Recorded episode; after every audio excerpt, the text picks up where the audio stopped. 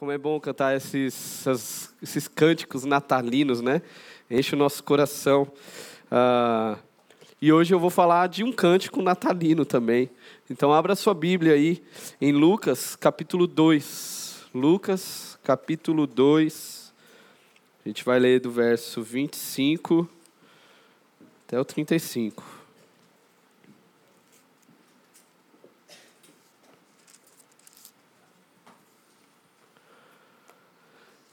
Aqui nós temos um cântico conhecido na tradição da igreja.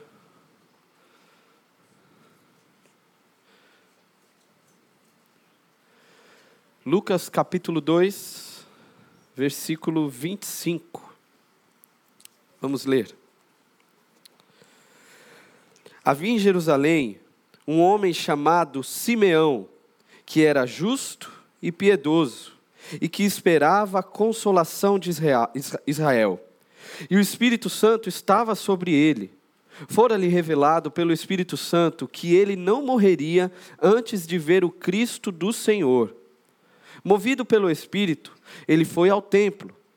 Quando os pais trouxeram o menino Jesus para lhe fazerem o que requeria o costume da lei, Simeão o tomou nos braços, louvou a Deus, dizendo: Ó soberano, como prometeste, agora pode despedir em paz o teu servo, pois os meus olhos já viram a tua salvação, que preparaste à vista de todos os povos, luz para a revelação aos gentios e para a glória de Israel, teu povo.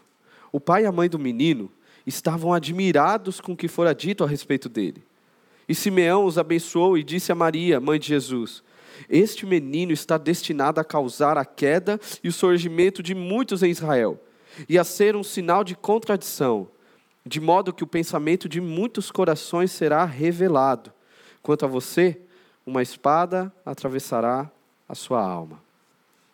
Senhor, obrigado pela tua palavra, obrigado por esse dia especial, onde podemos ouvir o Senhor por meio desse texto tão belo. Que o Senhor fale aos nossos corações de fato teu Espírito nos ilumine e torne cativos os nossos pensamentos para ouvir do Senhor verdades que podem transformar, mudar toda a nossa história. Em nome de Jesus. Amém. Você já ouviu falar sobre logoterapia? Já ouviu falar sobre isso? Logoterapia. Ah, é uma escola de pensamento da psicologia. É, o, o fundador disso, principal, se chama Victor Franklin. Victor Franklin. Uh, qual que é a ideia de logoterapia? É a ideia de ajudar o indivíduo na busca por um sentido na sua vida. Uh, ajudar essa pessoa a entender o porquê dela existir. E, e Victor Franklin, na sua principal obra, que é Em Busca de Sentido, que é onde fundamenta este estudo dele, é, neste livro, e fica aí um livro para você, se você quiser ler em 2024, acho que vai valer muito a pena para você. Uh, neste livro, Em Busca de Sentido, ele vai relatar a sua experiência num campo de concentração. Ele foi uma das vítimas, ele foi um dos que foram presos, uh, e um dos campos que ele ficou foi em Auschwitz.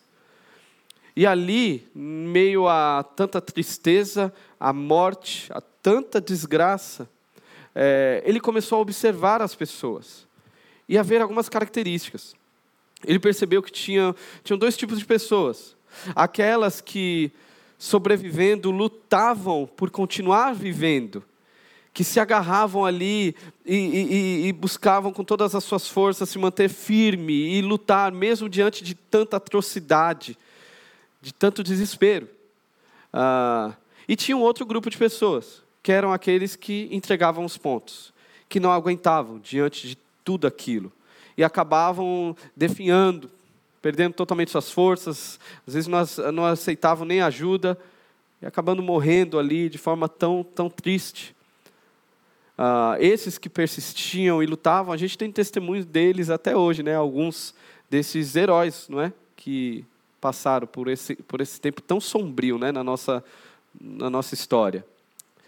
Mas aí ele observou quais são as características daqueles que perseveram e daqueles que não. E ele percebeu que não tinha a ver ah, com força e nem com a saúde. Não tinha a ver ah, se a pessoa era forte. Ah, também não tinha muito a ver se, com a revolta que tinha no coração das pessoas, todos ali revoltados, mas não tinha a ver apenas com essa revolta. Ah, não era isso. O que ele conseguiu compreender ali? Que o que diferenciava essas pessoas Uh, daqueles que lutavam para viver, para aqueles que acabavam desistindo, é que aqueles que lutavam por viver, eles tinham algo para o que viver, eles tinham algo para o que viver além dos muros e dos arames farpados. Eles enxergavam algo que motivava a viver, que estava para além daquela daquele inferno que eles estavam vivendo. E aquilo motivava, nós vamos continuar. Eu vou continuar. Eu vou persistir, eu não vou me entregar, eu não vou me render completamente. E eles lutavam. Sabe qual é o nome disso? Dessa dessa busca, desse sentido de vida, eu preciso desse sentido para continuar vivendo. O nome que Victor Franklin vai dar é esperança. Ele chama isso de esperança. E Natal é tempo de esperança. Eu sei que Natal é tempo de clichês, né? E falar que Natal é tempo de esperança é um clichê. Mas às vezes os clichês são necessários, não é? Natal é tempo de clichê. As luzes e tudo mais, as falas. Mas o clichê também é importante. E, sendo sincero, de fato meu coração é tomado por uma esperança, ou relembrado da esperança. Ah, uma alegria a mais. Tem as expectativas do, do ano que vem, né, que você começa já a projetar, mas para além disso, ah, quando a gente escuta essas canções, quando a gente relembra ó, domingo passado com o coral infantil, segunda-feira que vem com o coral cantando, hoje com o grupo de louvor, a gente lembra a nossa alma, ah, o nosso coração se enche de esperança. E o texto que a gente leu fala justamente sobre isso, sobre um homem que conseguiu enxergar para além do que ele via, porque ele foi tomado por uma esperança. Ele foi tomado por uma expectativa que o ajudou a enxergar além do que podia ver. Logo esse cântico que a gente que eu falei aqui, esse é, que na tradição da igreja é conhecido como Nunc Dimittis, que agora despede, que são as primeiras palavras do cântico. Esse cântico, ele é uma resposta de um coração que encontrou a razão da sua esperança. E por isso, ele entrega esse cântico ao Senhor. E com Simeão, e com essa história, nós podemos aprender ah, verdades sobre o Evangelho, verdades é, fundamentais sobre o nosso relacionamento com Deus. E um primeiro movimento que a gente percebe aqui no texto é com Simeão aguardando com fé a sua esperança. Simeão aguardava com fé a sua esperança. Olhe comigo o versículo 25, fique com a sua Bíblia aberta que a gente vai voltando no texto. No versículo 25, logo no início, a gente leu o que Lucas fala sobre Simeão. Havia em Jerusalém um homem chamado Simeão, que era justo e piedoso, e que esperava a consolação de Israel. Nós não temos muitas informações sobre quem é Simeão na Bíblia, tanto que esse cântico às vezes passa até batido, né? A gente lembra do cântico de Maria, o Magnificat, né? a gente lembra do de Zacarias, o Benedictus, a gente lembra até dos anjos, que é curtinho, mas a gente canta bastante, Glória em Excelso. Mas agora o Nunc Dimittis, que é esse cântico aqui, às vezes passa meio batido, quando a gente lembra do Natal e quando a gente está falando sobre o Natal. Ah, e a Bíblia fala um pouquinho sobre Simeão, poucas informações, mas que são muito importantes. Primeira informação é que Simeão era um homem idoso. Simeão era um homem idoso. Ah, Simeão já era avançado, a sua idade já era avançada até para o contexto, a perspectiva ali de idade, ah, a dele já era avançada, a média era de 50 a 60 anos, perspectiva de vida ali, no primeiro século. Simeão provavelmente tinha entre 70 e 80 anos. Já era um homem bem avançado em idade. E interessante que Lucas, ele vai fazer, ele vai enfatizar esse contraste. Um idoso, com toda a sua experiência, com toda a sua história, que se encontra com um bebê. Um bebê de ali 40 dias. E é interessante que todo encontro na Bíblia que há com Jesus, sempre algo novo acontece. Transformação, esperança. E isso não é diferente. O interessante é que é com um encontro com Jesus de 40 dias. E é isso que está acontecendo. Um idoso com este bebê. Outra informação que temos é que Simeão era crente. No versículo 25, você vê aí que a Bíblia, a Lucas vai falar que ele era justo e piedoso, que na época eram características é, muito louváveis. Hoje em dia não são características que as pessoas enaltecem. As características de hoje em dia, de hoje em dia têm a ver com o que você faz, com a sua performance, com o seu jeito, se você fala bem, se você não fala. Ah, mas naquela época, e para os parâmetros bíblicos, é, são características incríveis encontradas em Simeão, um homem justo e piedoso. Em resumo, um homem crente, fiel a Deus. Outra característica, se você olhar aí, 25, 26, ele era cheio do Espírito Santo. Um homem movido pelo Espírito Santo. O Espírito Santo falava com ele, o Espírito Santo guiava esse cara. Ah, interessante que ele é um, um homem é, é, antes do seu tempo, porque a descida do Espírito Santo ia acontecer lá em Atos 2. Lá em Atos.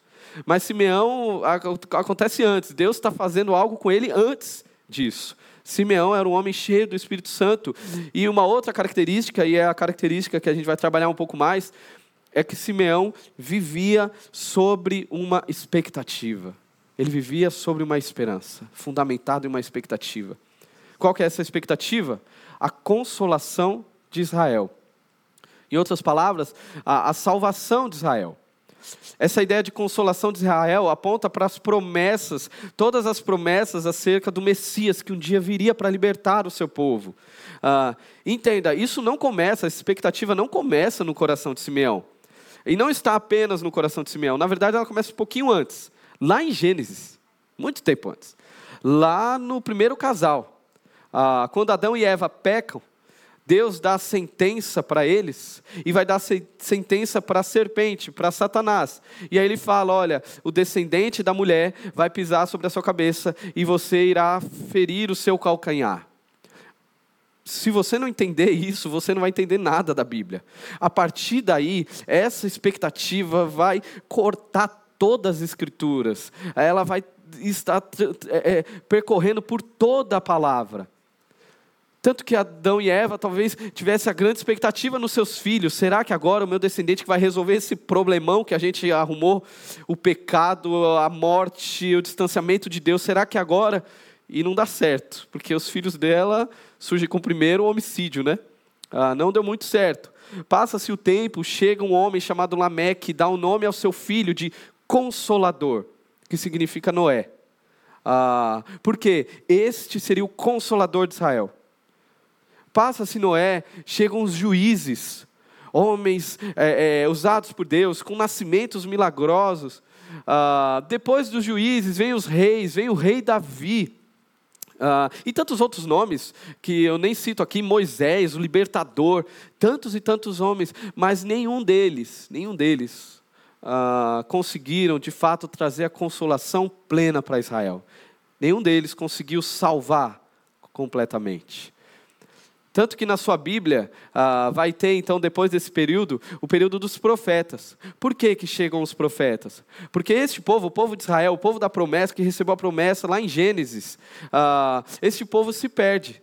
E acontece algo com eles que, se a gente não tomar cuidado, e na verdade é um grande perigo para nós, um grande perigo para mim e para você, quando a espera acaba esfriando a esperança. Eles passaram por isso. Ah, começaram a desacreditar na promessa. O tempo foi passando e naquela época Israel não foi massacrado por conta de guerra com outros povos. Israel foi massacrado por conta da sua desobediência para com Deus. Eles rejeitaram o Senhor e começaram a abandonar. Então foram para exílios, foram parar em Babilônia, em lugares totalmente avessos ao Senhor, avessos a Deus com uma mentalidade secular. E o que Israel fez no meio de tudo isso? Começou a se adaptar. Ah, é isso mesmo. Essa coisa de um, um prometido ah, que viria, nem sei se é isso aí. Vamos viver, vamos tocar a vida, é o que tem. É, Esquece isso daí. E eles continuam vivendo. Por isso que está cheio de profeta na sua Bíblia. Porque esses homens vão se levantar para denunciar o pecado de Israel. Israel, o que vocês estão fazendo é uma afronta ao Senhor. Se arrependam, mas também para lembrá-los. Israel, lembre-se de quem vocês são. Lembre-se de quem Deus é. Lembre-se da promessa. Então a sua Bíblia fecha ah, o Antigo Testamento nessa expectativa. E agora? O que, que vai acontecer? Entre 40, 400 anos de silêncio de Deus, entre o Antigo Testamento e o Novo, 400 anos, onde não há profecia, não há nada. E aí chega o Novo Testamento. E no Novo Testamento a gente vê, abre, e está uma bagunça. Uma bagunça na religião dos judeus. Ali você encontra os povos saduceus, fariseus, uma galera que deturpava tudo que Deus falou. Uh, uma bagunça, um povo subjugado a Roma, o Império Romano uh, dominando é, um povo que tinha se esquecido, um povo que tinha se perdido. Mas em meio a tudo isso, surge Simeão, alguém que continuou crendo e esperando. Não só ele, nós temos outros, José, Maria, e a salvação foi estendida não apenas para os judeus, mas para os gentios. Na verdade, Deus sempre preservou um remanescente fiel mesmo em meio a tanta bagunça, mesmo em meio a tanta confusão, mesmo em meio a tantos que foram esfriando, a espera foi esfriando a esperança. Ah, e talvez hoje seja uma grande oportunidade de Deus falar ao seu coração e reacender a chama da expectativa do Messias que voltará. Sabe, porque talvez seu coração acaba sendo tomado a gente corre esse risco. É tanta coisa nessa vida, tanta expectativa. Ano que vem, o que, eu vou fazer? Será que eu faço tal curso ou não? Vou acabar meu curso? Será que eu vou arrumar emprego? Será que eu vou continuar aqui em Natal? Vou morar em outro canto? Eu caso ou não caso? Eu vou fazer isso, aquilo? Vou ter filho? Não vou ter filho? Ah, e o que, que eu faço da minha vida? Meus filhos vão embora? Eu fico aqui? Eu não fico? É, é tanta coisa na cabeça, coisas boas, coisas ruins que acontecem. E, e, aí a gente corre o risco de perder o olhar para essa linha que está percorrendo toda a história desde Gênesis. E a gente corre o risco, diante das expectativas é, que passam, a, expectativas temporais, de, de, de esquecer ou de não vislumbrar a grande narrativa ah, essa linha que percorre toda a nossa história, que é a linha do enredo da salvação, do Cristo que veio e que voltará, e é nele que a gente encontra significado, é nele que a gente entende o porquê das coisas, é nele que eu me entendo. O problema é que a gente vai se vislumbrando e esquece. Quem sabe hoje é um grande dia, porque Natal é tempo de nos lembrarmos que Deus cumpre as suas promessas. Deus cumpriu enviando o menino Jesus. E Deus cumprirá, ah, Deus cumprirá com a volta de Jesus para nos buscar. Aí você pode falar assim, pô, mas já faz dois mil anos, Simeão esperou um pouquinho mais. E Deus cumpriu. E Deus cumpriu, e o coração dele não se perdeu em meio a tudo isso. Talvez com Simeão a gente possa aprender que, se de fato a gente entende aquele pelo qual a nossa esperança é firmada, aquele pelo qual nós esperamos, se de fato a gente sabe quem é Ele, ah, não, é, não há espera que mate a nossa esperança. Nós esperamos, nós esperamos com fé. Assim como Simeão esperou com fé ah, a sua salvação, aguardou com fé. Ah, podemos aprender assim, e Deus pode queimar isso em nosso coração mais uma vez. E um outro movimento que acontece então, do homem, do idoso que aguardava com fé a sua esperança, para agora Simeão, que abraça a razão da sua esperança. Essa parte é incrível, quando Simeão finalmente vai abraçar a razão da sua esperança. Olhe comigo o versículo 27. Movido pelo Espírito, ele foi ao templo. Quando os pais trouxeram o menino Jesus para lhe fazerem o que requeria o costume da lei, Simeão o tomou nos braços, o louvou a Deus e, diz, e, e disse: Ó soberano, como prometeste, agora pode despedir em paz o teu servo. Nunca dimites. Agora despede. Em outras palavras, o que Simeão está falando aqui é que é para isso que a minha vida serviu. Senhor, é para isso que minha vida serve. Foi para esse encontro. E, gente, a gente está falando de um homem é, é, é, com muito tempo de vida, com muita história. Simeão com certeza viveu momentos incríveis na sua vida, momentos que ele talvez pensou, assim como você já pensou em algum momento, cara, foi a melhor coisa da minha vida, foi ter passado por isso. Simeão viveu isso, ah, talvez com a família, com conquistas. Simeão passou por problemas e quando viu a vitória nesses problemas, ele com certeza celebrou e talvez no coração dele, uau, esse foi o melhor momento da minha vida. Porém, você agora vê um idoso cheio de experiências, com um bebê no colo. E ele olha para esse bebê e consegue perceber e chega a afirmar: é para isso que eu nasci. Nada, absolutamente nada que eu vivi se compara a este encontro. Então ele abraça o menino nos seus braços.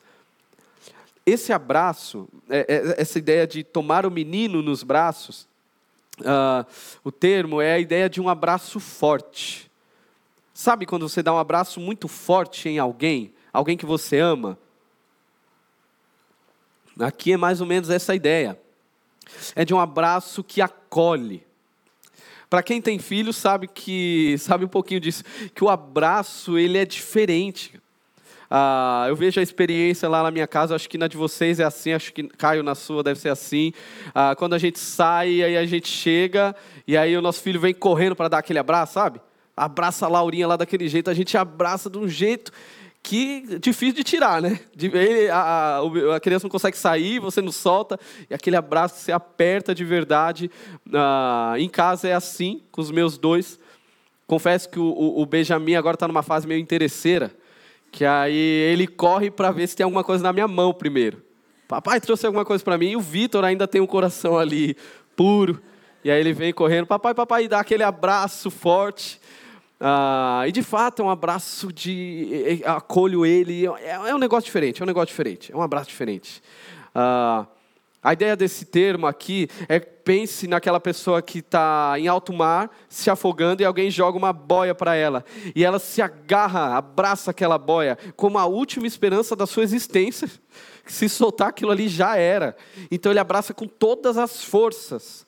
Essa é a ideia aqui, quando Simeão pega o menino nos braços. Sabe qual é o nosso problema? É que nós gostamos de abraçar, nós somos seres abraçantes, não é? Ainda mais o nordestino. Eu, paulistano frio, né, tenho aprendido, né, já ao tempo, o calor do Nordeste tem me quebrado, né, abraçar mais. Ah, mas nós gostamos de abraçar, somos seres afetuosos. O problema é quando a gente abraça a coisa errada, não é? Porque não se engane, nesse abraço de Simeão não está envolvendo apenas um ato físico. Simeão olha para esse menino e nesse abraço ele está dedicando ali, ele encontra significado da sua vida no menino. Deus pode me levar. E segurança. A segurança da vida de Simeão está no abraçar o menino. O problema é quando a gente abraça outras coisas. O problema é quando a gente encontra sentido, significado, segurança em alguém ou em algo que não seja Jesus. Às vezes a gente abraça a patrimônio, a busca de um patrimônio. E olha que eu vou falar só coisas boas aqui.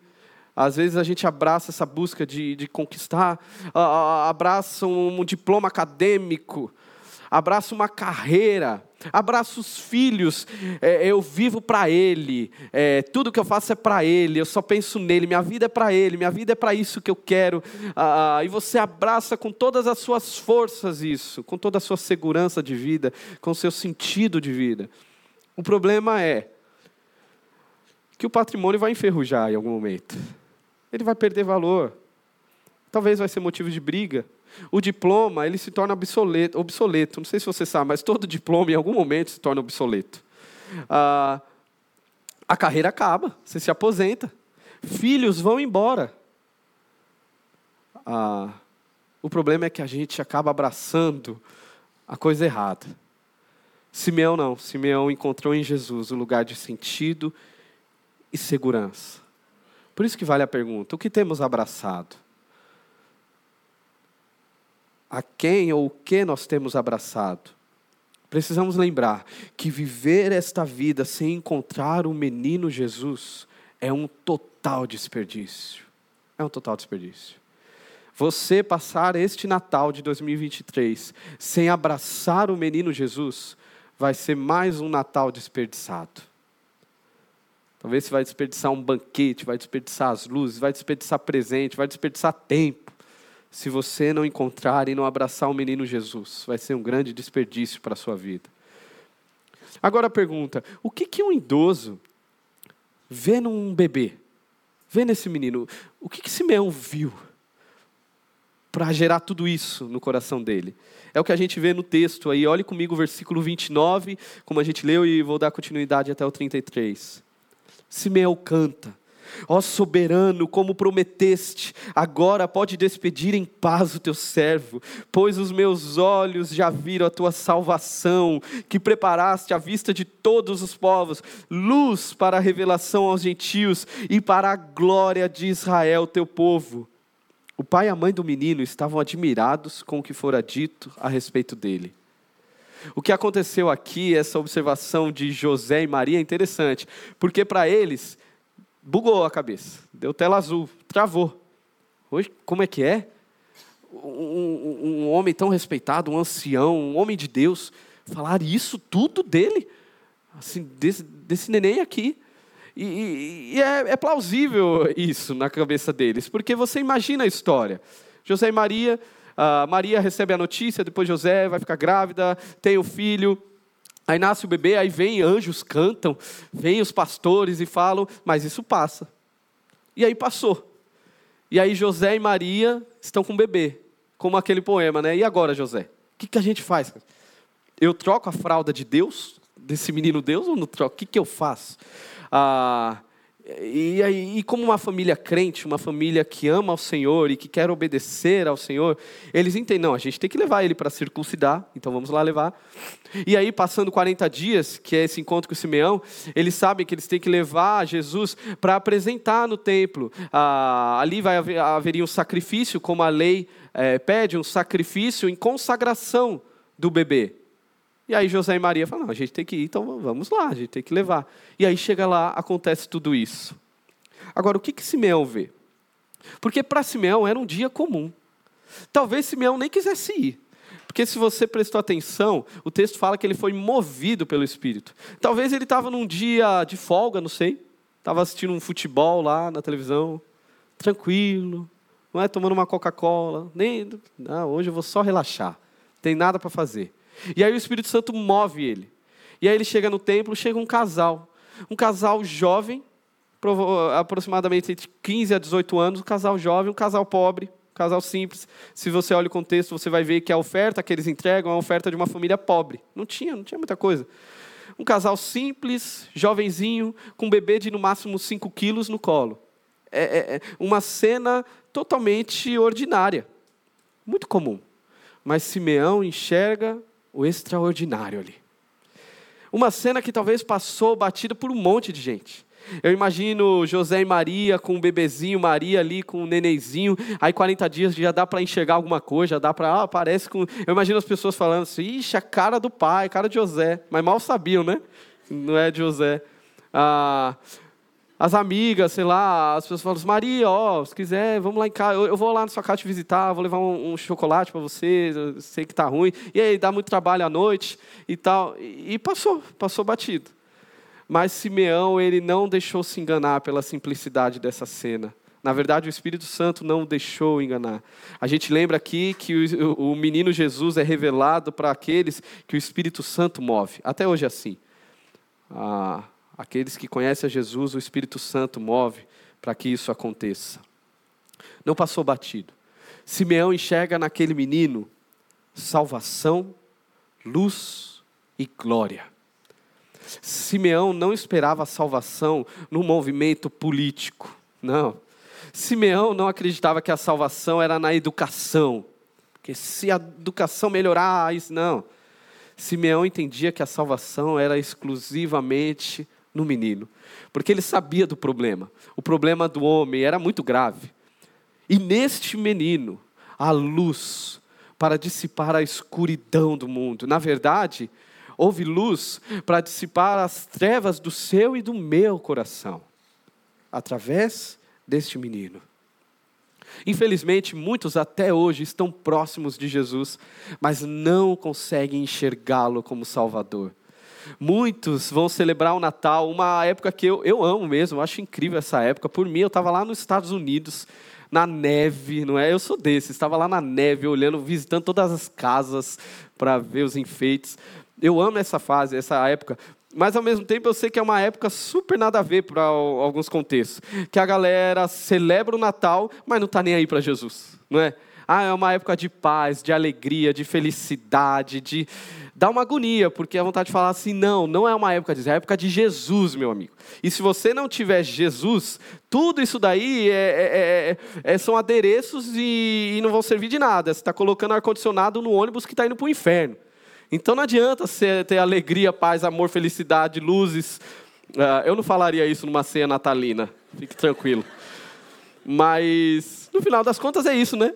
Eu posso, não adianta ter tudo isso daí se você não tem o um fundamento de tudo isso, se você não tem o um fundamento da sua vida, que é Jesus. Você precisa ter Jesus, e Simeão enxergou isso. Mas infelizmente, infelizmente muitos se aproximam até hoje e não encontram Jesus. Muitos até vêm para a igreja, vêm para a igreja, participam dos ritos, mas não encontram o menino Jesus como Salvador. Não o abraçam como Simeão abraçou. Talvez hoje é um dia para você fazer essa oração. Senhor, abra os meus olhos, para que eu consiga enxergar esse Jesus que vai além do rito, que vai além da religiosidade, que vai além da cultura.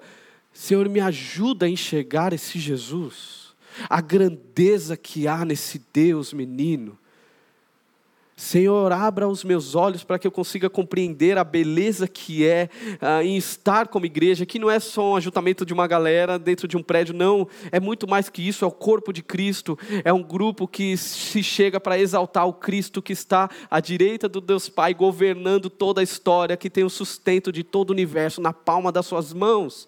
Me ajude, Senhor, abra os meus olhos, Senhor, abra os meus olhos para que eu consiga enxergar a minha família, enxergar na minha família, na minha casa um palco da tua graça, da tua misericórdia, da tua transformação, para que eu ore por isso, para que eu me veja pertencente, participante da grande história que corta todas as nossas histórias, a grande história da, da salvação que atinge a mim e a você. Deus, abra os meus olhos para que eu consiga ver, eu consiga ver além do que da realidade presente. Hoje pode ser um dia para isso, para você fazer essa oração. A esperança que Simeão aguardava com fé, ele agora abraça. E um terceiro movimento no texto é quando Simeão decide anunciar a verdade da sua esperança.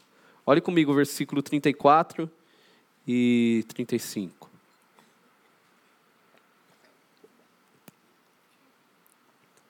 E Simeão os abençoou e disse a Maria, mãe de Jesus: Este menino está destinado a causar a queda e o surgimento de muitos em Israel, e a ser um sinal de contradição, de modo que o pensamento de muitos corações será revelado. Quanto a você, uma espada atravessará a sua alma. Confesso que aqui nós temos então o amargo do café. Chega a parte do amargo da mensagem. Quem gosta de café aqui? Levante a mão, confesse seu pecado aí. A grande maioria. Eu não gosto de café, mas você que gosta de café tem que concordar comigo que o café é amargo. Ou tem um amargo no café. A não ser que você coloque 4 quilos de açúcar, você tem que lidar com o amargo do café, não é? Você que gosta. Você tem que passar, você tem que lidar com o amargo do café. E a mensagem do Evangelho também é assim. Você tem que lidar com o amargo dela. Ah, o problema é que ah, a gente pode se confundir com a perspectiva desse Jesus que é pregado às vezes em lugares esquisitos, que pregam o Jesus sem o amargo do café, pregam, pregam o Jesus de paz e amor, de tudo tranquilo, de que só traz coisa boa, é quase um Jesus Papai Noel. Ah, Jesus que ama tudo de qualquer jeito, é a coisa mais linda, não tem problema não, zero estresse. Uh, e na verdade, esse é o Jesus que você vai encontrar, por exemplo, nos influencers que você segue. Não, mas ele é crente. Dá uma olhada para ver se o Jesus que ele segue, é, é ele pintou o quadro inteiro ou está nessa parte aí bonitinha, né? E está tirando o amargo do café. Ah, não tem como. Ah, por que isso é um problema? Porque esse não é o Jesus das Escrituras. Até porque esse garotinho que Simeão está abraçando, através desse garotinho, ah, há, e, é, é, houve e haverá e continua acontecendo ah, hoje salvação e condenação nesse garotinho. Esse garotinho que veio, esse menino Deus, ele é a pedra angular que sustenta toda a igreja. Ao mesmo tempo, ele é a pedra de tropeço para aqueles que não creem.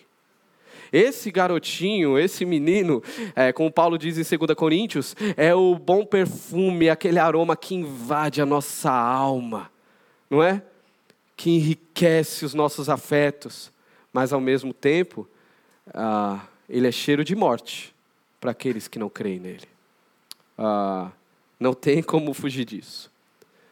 Lembre-se, você não vai para o inferno, fique tranquilo, você não vai para o inferno por conta das suas maldades.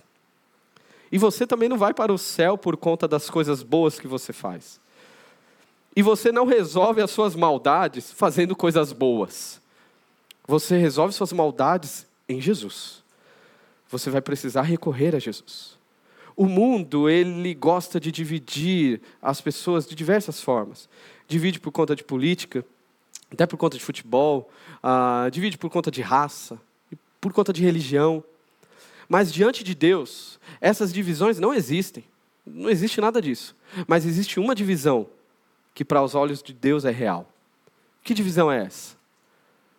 Daqueles que colocam a sua esperança em Jesus, para aqueles que não colocam a sua esperança em Jesus. Essa divisão é real diante de Deus.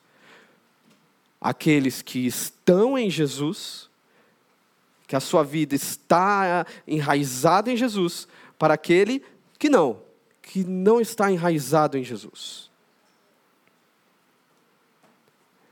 Uma observação. Eu não estou falando que a humanidade é dividida naqueles que vão para a igreja e daqueles que não vão para a igreja, não. Aos olhos de Deus, não. A humanidade não é dividida naqueles que falam palavrão e daqueles que não falam palavrão, não. Diante de Deus, não. A humanidade é dividida naqueles que estão em Jesus e que nele acreditaram a sua esperança, e naqueles que não. Naqueles que não decidiram por Jesus. Quem é salvo? Quem está em Jesus. Quem é condenado? Condenação eterna, inferno. Quem é esses? Quem são esses? Aqueles que não estão em Jesus.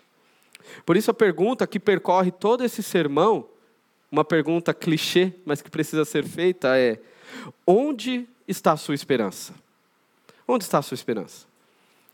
Eu sei que você, como crente, sabe né, e consegue falar rápido, e talvez se você prestou atenção em 10 minutos do que eu estou falando aqui, você sabe que a resposta correta é Jesus. O problema é que essa resposta precisa vir de um pouquinho mais de dentro de você. Precisa vir lá dos seus afetos, lá do seu coração, para assim chegar no seu lábio. Sabe por que nós precisamos responder isso? Porque todos nós necessitamos de enxergar para além dos muros e das cercas do arame farpado. A gente precisa enxergar. Se você não enxergar Jesus, se você não enxergar, a sua esperança não estiver em Jesus, você não vai conseguir viver. Você não vai conseguir. Você vai começar a se perder, a definhar. E aos poucos, ah, vai morrendo. Nós corremos riscos. Corremos o risco de olhar para o lado errado, ou talvez de perder, como eu falei, a espera esfriar e acabar esquecendo. Mas Natal é tempo de nos lembrar que o nosso Deus cumpre as suas promessas. E o Deus que cumpre as suas promessas prometeu que Jesus voltará. Aquele que veio como um menino voltará como um leão e todos se prostrarão. Não há como ficar indiferente diante de Jesus. Todos, crendo ou não crendo, todas as nossas vidas passarão diante de Jesus, a favor ou contra, não tem como. Nele os corações são revelados. todos os nossos corações, as intenções, o mais profundo do nosso afeto. A questão não é na sua ortodoxia, no que você fala, é no seu coração, se ele está prostrado de joelhos diante de Jesus. Precisamos lembrar que a vida que vale a pena ser vivida é a vida que serve de palco para o encontro com o menino Jesus. Sua vida tem valido a pena ser vivida? Você se encontrou com esse menino, você agarrou esse menino. Você depositou nele toda a sua esperança, toda a sua segurança. É nele que você coloca a sua desobediência, a sua rebeldia, a sua religiosidade. Tudo isso é, é, é encerrado em Jesus. É em Jesus que você encontra a solução para tudo isso em seu coração. Esse é Jesus para você? A sua segurança, você consegue afirmar, como Paulo afirmou, como Simeão: Deus, morrer é lucro. Eu encontrei o sentido real da minha existência. Um sentido que transcende o dia 24, o dia 25. Porque para alguns, Jesus é às vezes um motivo de, de se juntar, um motivo de comemorar um feriado.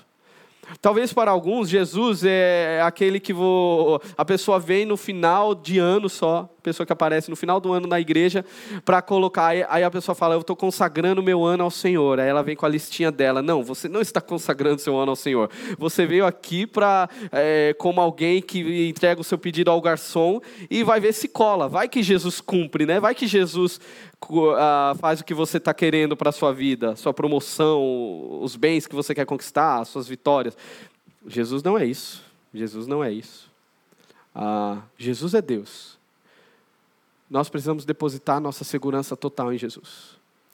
E o convite para você hoje é esse: que mais uma vez você deposite em Jesus isso. Se você é um crente, se você já teve um encontro com o menino Jesus, ah, este culto, ele antecede a nossa ceia natalina. Né? O próximo culto é dia 25, com todo mundo aqui, com coral.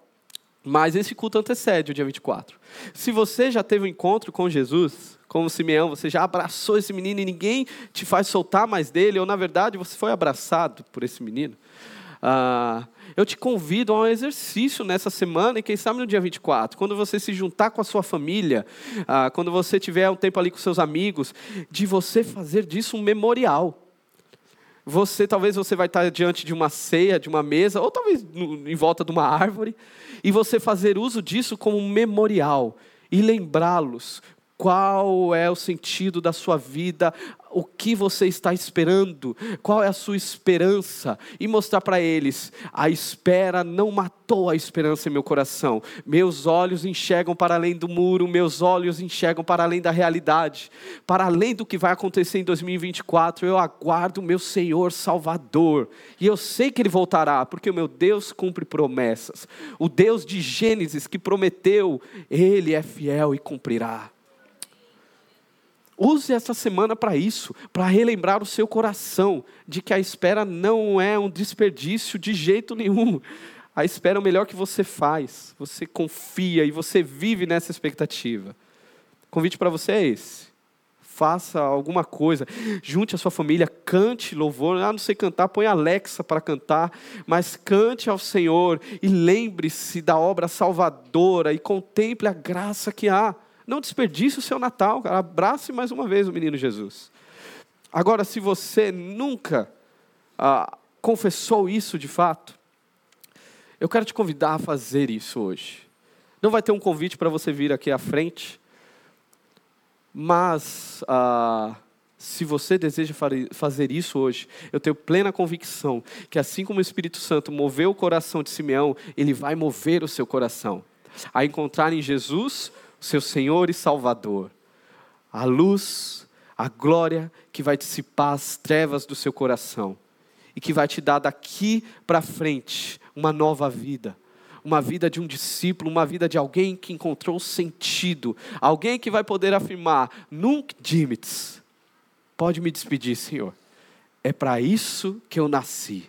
Eu encontrei o sentido da minha existência. E aí você vai olhar para sua família e vai falar assim: o sentido da minha família é Jesus. O futuro dos meus filhos é Jesus. A minha profissão é Jesus. Os meus relacionamentos diz sobre Jesus. Esse é o olhar além do muro. Que seja uma noite assim, uma noite de cântico e de celebração ao Senhor. Vamos orar? Senhor, muito obrigado, Deus. Muito obrigado porque a esperança vive. E a esperança está aqui. E fala aos nossos corações. É uma esperança que queima, que traz vida. Em meio ao caos, ao desespero, ao cheiro de morte, o Senhor traz vida. Muda o nosso olhar, nos faz enxergar a vida da perspectiva correta, nos dá sentido de viver, nos dá, nos dá fôlego. Obrigado, Senhor, porque encontramos isso apenas no Senhor, apenas no menino Jesus. Deus, oro pelos meus irmãos aqui. Se há pessoas aqui que têm abraçado coisas erradas, Deus, que o Senhor abra os olhos e que nesse final de ano eles consigam abraçar Jesus e nunca mais soltar. Nunca mais soltar. Que a vida deles seja um cântico, que a minha vida seja um cântico, ó soberano, como prometeste. Agora pode me despedir. Eu encontrei salvação. E eu oro, Deus, se há alguém aqui que hoje, no seu coração pela primeira vez, confessa Jesus, Senhor, sustente essa pessoa nas tuas mãos. Queime o seu coração para amar a Jesus mais do que qualquer outra coisa. Nos ajude, Deus, a não nos perder, ajude essa pessoa a não se perder nos olhares. Diante das tantas coisas boas dessa vida, que a gente venha perceber o real sentido de tudo. O real sentido na nossa vida que é Jesus. Obrigado, Deus. Obrigado porque a esperança veio e um dia a esperança voltará. Que o Senhor guarde o nosso coração nessa espera. Em nome de Jesus. Amém.